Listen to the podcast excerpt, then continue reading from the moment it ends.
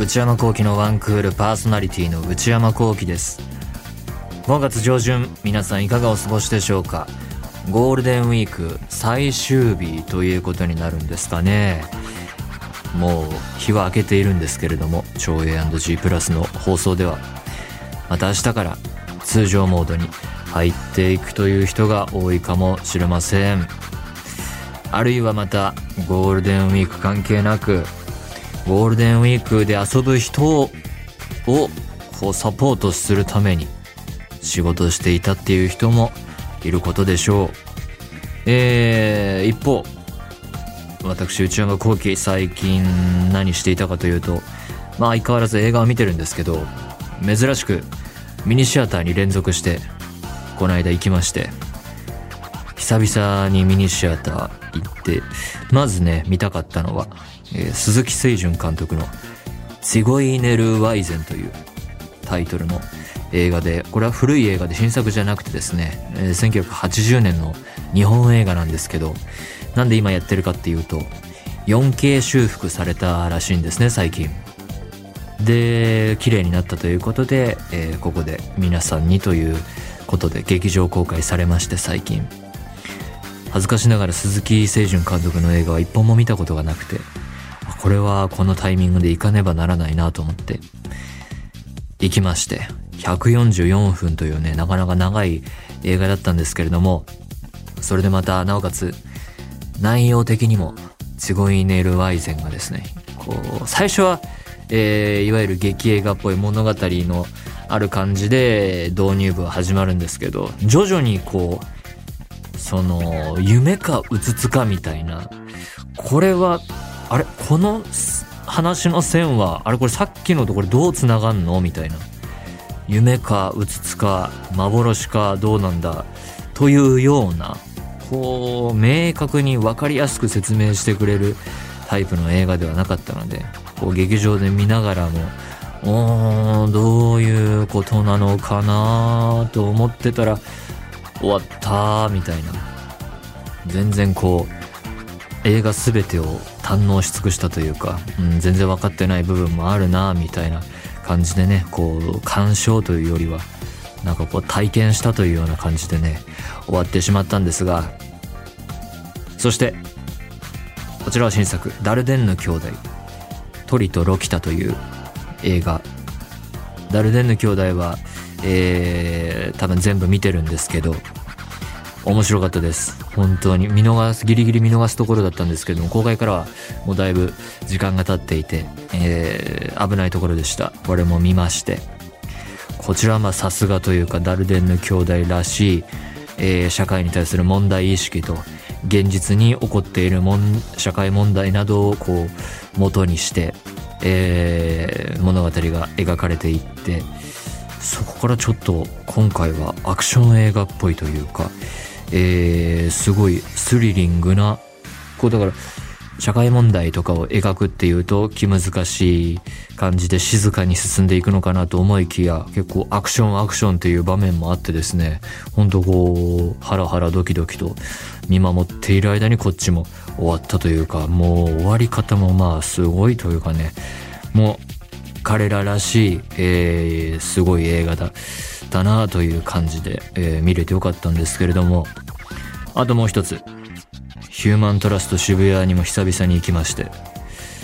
あれはあの映画館はいくつか、えー、スクリーンがあってその中の一つはとても変わった形になっていてポジション取りをミスるとちょっとこれ首をこうしないと見づらいかもなっていう劇場だったりするんですが聖地には雲が巣を張るという。これは、えー、イランで実際にあった殺人事件をもとにした映画で。これはねめちゃくちゃ怖いけどこう興味深いストーリーとえー、事件も描かれるしその後の、えー、顛末というかそこからどうなっていったかっていうのもね、えー、見どころになってくる。あんまり情報入れないで言ったらあこうやって進むんだっていうね驚きもあってこちらもまた、えー、すごい映画でしたね。でまあ映画館はいろいろな形のものがあってミニシアターもあればシネコンもあってとても上映技術も様々レベルが上がってきて日本も環境は良くなってきたなと思うんですけれどもまあ一方でビジネスだからしょうがない面もあるんですが話題になるのはやっぱりヒット作とかたくさんの人が、えー、チェックしている作品がねこうネット上の意見も含めて偏りがちな部分はあってですね、えー、例えばいろんな上映方法今 2D、えー、3D 4D IMAX ドルビーシネマ、まあ、字幕吹き替えもともとあったものも含めていろんな上映方式ありますけれどもそういう対策いろんな上映方式である対策がしかも複数スクリーンをシネコンの複数スクリーンをこう活用して朝から晩まですごい上映回数で、えー、まあそれぞれにお客さんが入るということでねそういうこう、えー、システムが組まれてて、えー、スケジュールが組まれていってまあそれも当然かなと思うんですがいろんな面白さがあった方がね楽しいかなと思うので小規模公開の映画ミニシアターにも目を向け続けなければいけないなと思ってるんですけどね。あともう一つ 4K 修復の映画の話さっきしましたけれども昔の映画とか僕もそうだったんですけどどれから見ればいいのかなっていう時にやっぱおすすめしたいのがそうやって 4K 修復されたとかデジタルの技術で 2K でもいいんですけど最近になって修復されたものから手つけていくといろいろこう物事がはかどっていくっていうかいいんじゃないのかな。僕自身もそういう風にしていてそれでおすすめなのが黒澤明。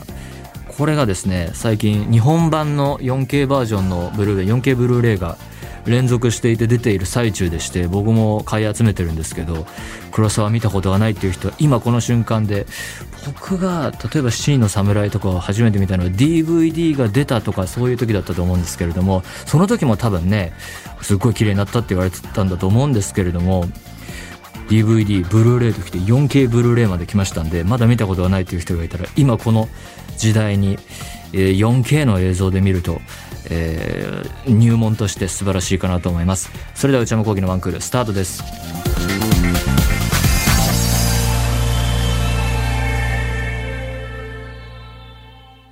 内山昂輝のワンクール最初のコーナーはこちら。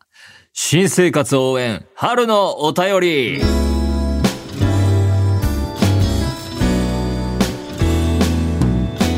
このコーナー毎年恒例の春限定のコーナーです。皆さんの新生活や春にまつわる身の回りの変化についてこの時期は変化が多いということでメールに書いて送ってきていただくコーナーでございます。ラジオネームうーママさんからいただきました。内山さんスタッフの皆様こんばんは。毎週ポッドキャストで楽しく聞いています。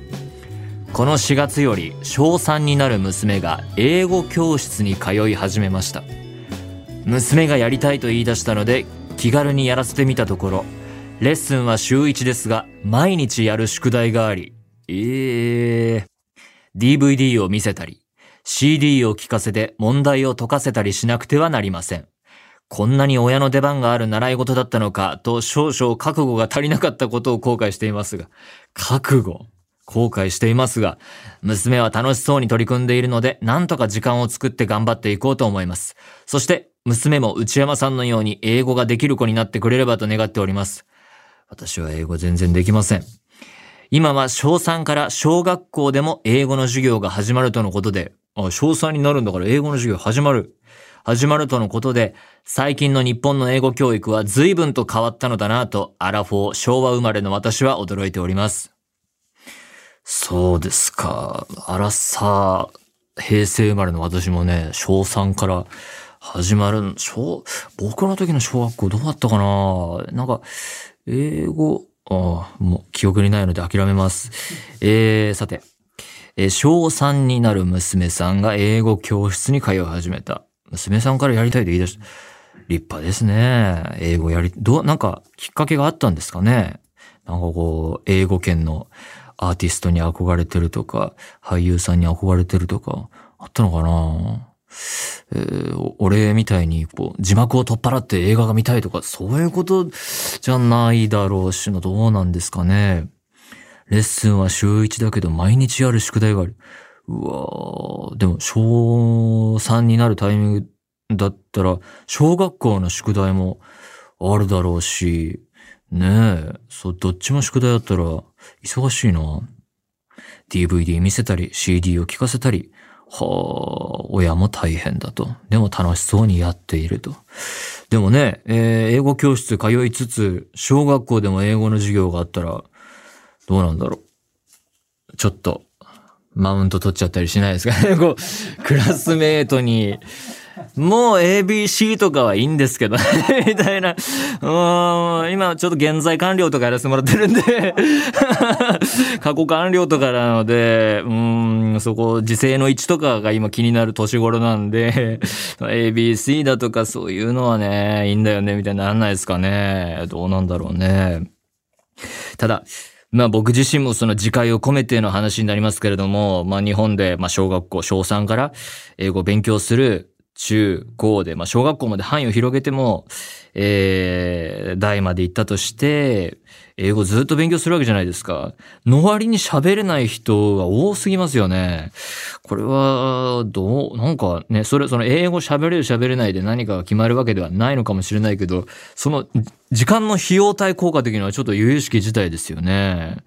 まあ、必要に迫られないと、うーん、別に生きていけるしっていうことかもしれないんだけど、あと、大学で、僕は高校でもやる機会があったんですけど、第二外国語とかね、勉強したけど、ある程度読み書きできるレベルまで来たけど、その後、えー、社会人になって、えー、全然勉強しない、使わないっていうと、やっぱり衰えていくものですから、あの、僕はドイツ語だったんですけど、高校でも少しやり、大学でもちゃんと文法をやってっていう、ある程度のレベルまで行ったことは覚えてるんですけど、その後、まあ使わない、使わない。で、多分今全然できないので、ドイツ語はね、男性、女性、中性とかね、デア、デス、デム、デンとか唱えて覚えたんですけどね。でも、その時のかすかな記憶で言うと、ドイツ語は、あの、その、書くとかなんとかって言って、その、記号がついてくれてるんで、その、あ、ちょっと忘れましたね。覚えてないな。そこ、場所、構造がすごい英語よりはっきりしてるなって思った覚えがうっすらとある程度になってしまいました。ラジオネーム、メアリ姉さんからいただきました。京都の方。内山さん、スタッフの皆さん、こんにちは。いつも家事をしながら BGM 代わりに聞かせていただいています。さて、春の新生活応援ということですが、私の生活ではなく、去年と比べて大きく変化があった住んでいる環境や職場について書きます。私は現在、旅館で仕事をしています。旅館。近所には京都御所や舞妓さんたちで有名な祇園、そして人気の清水寺などがあります。ここで何が去年と変わったかを先に書くと、観光客の量です。うーん、そうね。先ほど書いた清水寺や祇園などは、去年までは観光し放題だったのですが、今年は外国人観光客に溢れ返り、どこに行っても人を見に来たような気分になります。そんなに人がいっぱいいるんだ。また、職場の旅館も去年の夏頃までは週4日休みなどがあるあるでしたが、もう、現在は中井さん全員1週間ぶっ通し勤務が当たり前になっています。うわぁ、1週間ぶっ通し。そしてとうとう先日、予約がほぼ満室かつ外国のお客様100%の日がありました。へえ。現在の京都はどこもこのような状況ですが、そんな中でも頑張って生き抜こうと思います。うん。内山さんもイベント等のお仕事のみでなく、ぜひプライベートでも京都にお越しください。人がいっぱいいるんだもんね。その際は全力を尽くしておもてなしさせていただきます。長々と思いを綴ってしもて堪忍へ。あ、向こうの言葉でね。ここまで読んでくれておきに。ほな、これからもお気張りやす。応援してます。ということでね、京都、旅館、観光客の量が全然違うと。週4日休み、あるあるだったところから1週間ぶっ通し勤務じゃ、これ使えちゃいますね。はあ、で、外国のお客様100%の日もある。はあ、京都はそんな感じですか。行きたいですけどね。もう、それ、それ、行きたいって思っても、交通手段だったり、旅館が取れなさそうですよね。そんな、いきなりじゃね。割とこう、かなり前もって計画して予約しておかないと大変そうですね。東京を日々眺めていてもですね、観光客はすごい増えていて、まあゴールデンウィークは国内もそうだったと思うんですけど、やっぱり外国からね、来る人がとても増えてるなって思うんですけど、東京で住んで仕事してる身からすると、東京で何するんだろうなと思っちゃうんですよね。何に目的なのかなって。こう、リゾートって感じもしないし、なんかこう、他にはない娯楽施設って何なんですかね。なんかこう、買い物目当てなのか、原宿とかも行くって聞きますけど、一体原宿で何するのかなとか不思議に思っちゃったりするんですけど、でもなんか街歩いてると、ガンプラとか買って袋を下げてる観光客っぽい人はよく見るので、そういうこうオタクカルチャーを、えー、目当てに買い物とか何か観光とかね、来てる人も実は多いのかもしれないですね。そういえばそのテレビで見たんですけど、カード買いに来ましたとかね、トレーディングカードですよ。レアカードをね、あの高い値段で売ってる店で、えー、買うんだかっていうニュースだったと思うんですけど、そういうのを求めて来てる人も、だからカルチャーで観光してる人も多いのかななんて思うんですけどね。グルメかなうん、それが動機が気になる今日この頃です。ということで、今回紹介する春のお便りは以上となります。引き続き5月もやってまいります。皆様からの新生活や春にまつわる身の回りの変化に関するメールお待ちしております。以上、新生活応援春のお便りでした。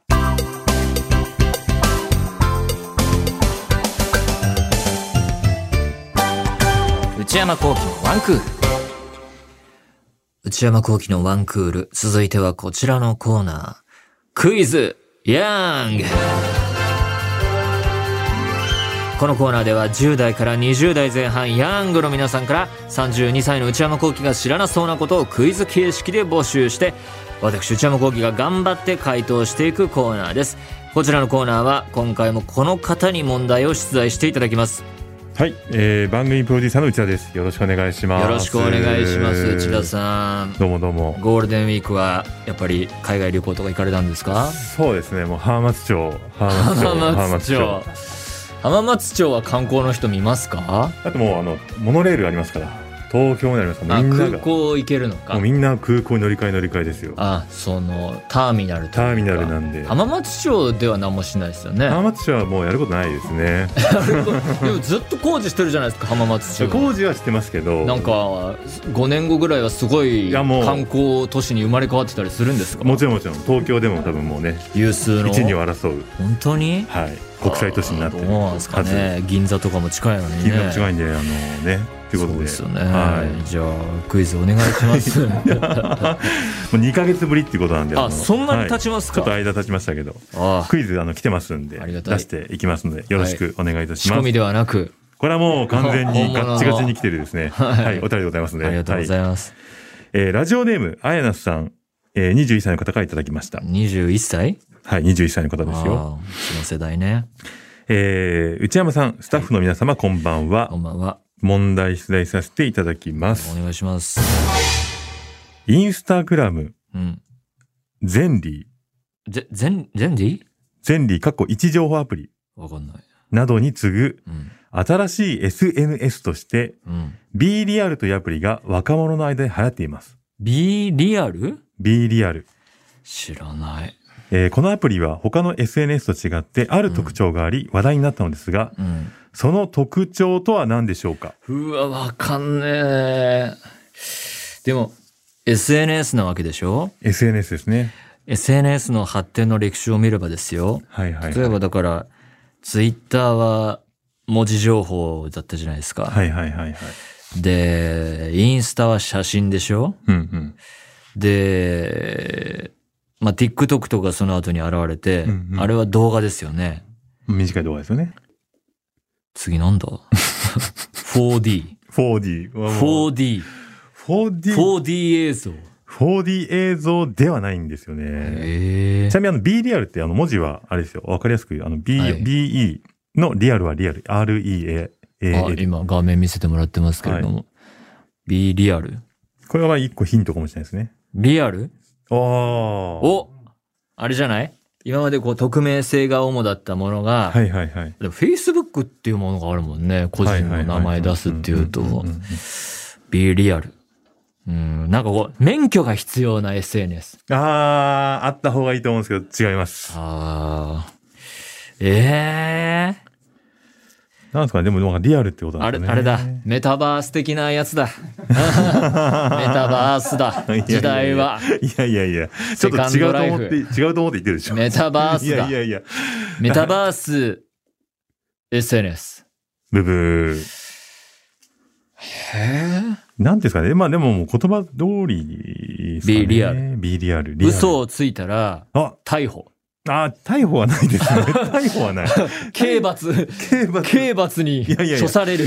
なんかその後の話じゃないですよ。罰。金。罰金、いや、その、その、その後の話じゃないですよね。その、なんだろうな、その瞬間？瞬間 ?Be リアル。あの、だから、なんてでも SNS って全部その瞬間じゃないですか。今ここ。今何してるじゃないですか、合言葉は。確かに確かに。ツイッターとかは。でも、でも必ずしもそうでもないですよね。え？そこが。今？あ、え、あ、あのお、あれじゃない？あの、消えるんじゃない？ストーリー以上にはいはいはい20りこの瞬間しか見れないみたいな、はいはいはいはい。んしかない。ブブー。えこれ多分もう難しいと思うんで、はいえー答え、はい。えー投稿する際に、うん。えー内側と外側のカメラが同時に起動し、は？その人のリアルな状況を伝えるというのが特徴なんですよ。うん。インスタグラムのように事前に撮影写真を載せることもできなくて、うんその通知が来たタイミングで、うん。おそらく多分2分以内とかと思うんですけど、はい写真は、えっと、前のカメラも、内側のか、外側のカメラも内側でも同時にうん撮ってですね、その写真のみが投稿できると。な、何のために？リアルを、リアルな状況を伝えるために、あ写真加工もできないです。あ。あ、無加工で、無加工でリアル、リアルってそういうことか。はい。ででもその、表も裏もカメラどっちもあるっていうのはどういう意味なの ?2 枚、2枚並ぶのカメラ、写真が。だから自分も映るし、あその自分が見てる。この子といるよ、みたいな。まあだと思います。はい内田さんとそうですそうです。ラジオを浜中中でやってるよ、みたいなやってるよっ。て時に、それ、なんなん？まあ流行してるんですよ。本当ですか？いや日本では少し流行は過ぎたかもしれないんですけど、海外の若者を中心に未だに流行しているようなので、いや、知らなかったな。内山さんに出題させていただきました。。ありがとうございますす。そう。B リアルか。B リアル。リアル。リアルが何かが問われる時代ですよね。そう、だから嘘、嘘、だからさっきの嘘、ね嘘つけないっていうのはちょっと近かったです。僕ほぼ正解言ってました。はいほぼ正解真理をついてましたね。心理はついてました。言ってみれば心理はついてました。そうか、みんな本当の私を欲しいんだね。いや、だからもうそういう。本当は何っていう。いや、もうそういうことだよねやってるといううことで。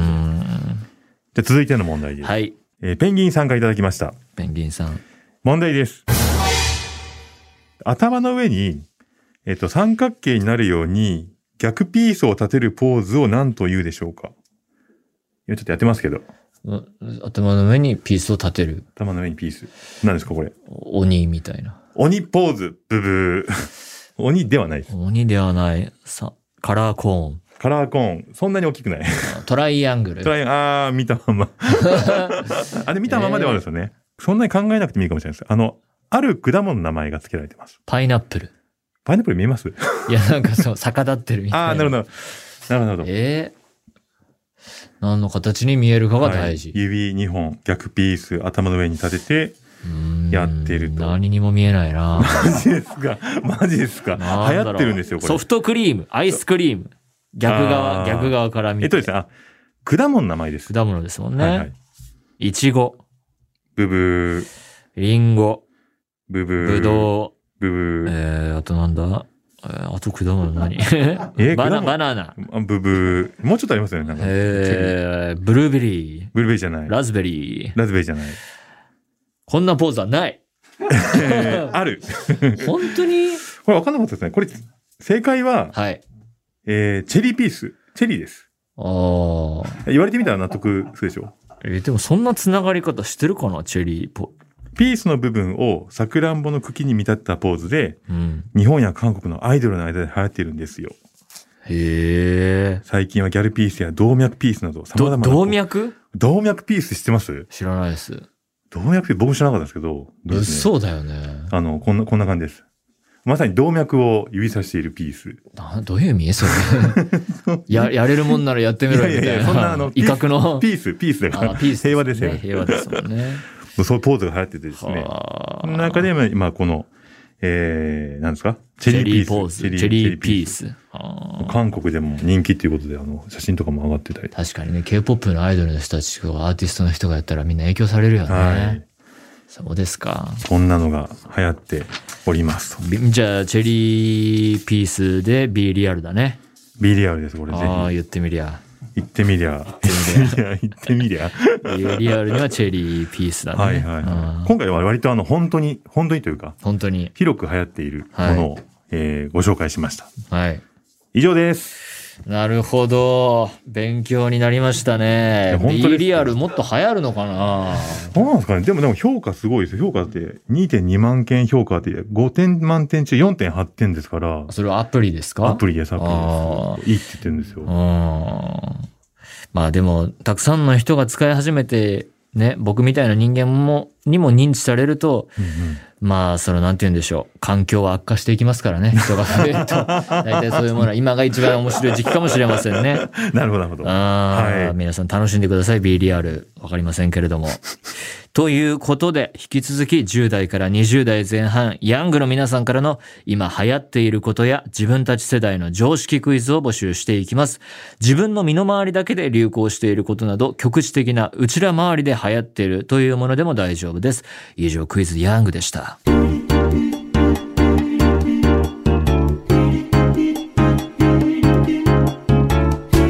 内山幸喜のワンクール。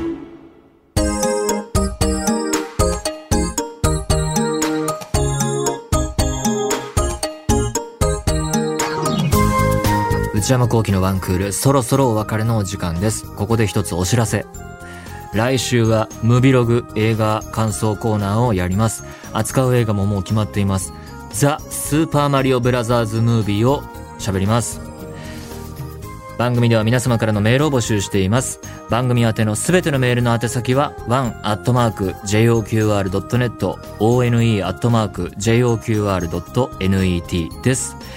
懸命にコーナー名を書いて送ってください。よろしくお願いします。そして、内山幸喜オフィシャルノート、内山幸喜の踊り場、毎週木曜の夜に更新しています。今週の最新更新記事はエッセイの内容です。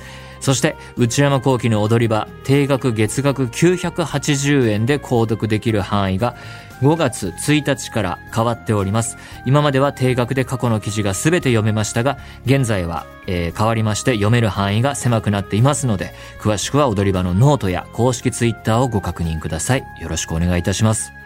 番組公式ツイッターアカウントは、アットマーク、ONE アンダーバー JOQR です。こちらもぜひチェックしてみてください。この番組は、ポッドキャストと YouTube でも配信中です。ポッドキャストは、ポッドキャスト QR、Spotify、Amazon Music など、YouTube は文化放送エクステンドの公式チャンネルで配信しています。更新は火曜日夕方の予定です。それではまた来週。さよなら。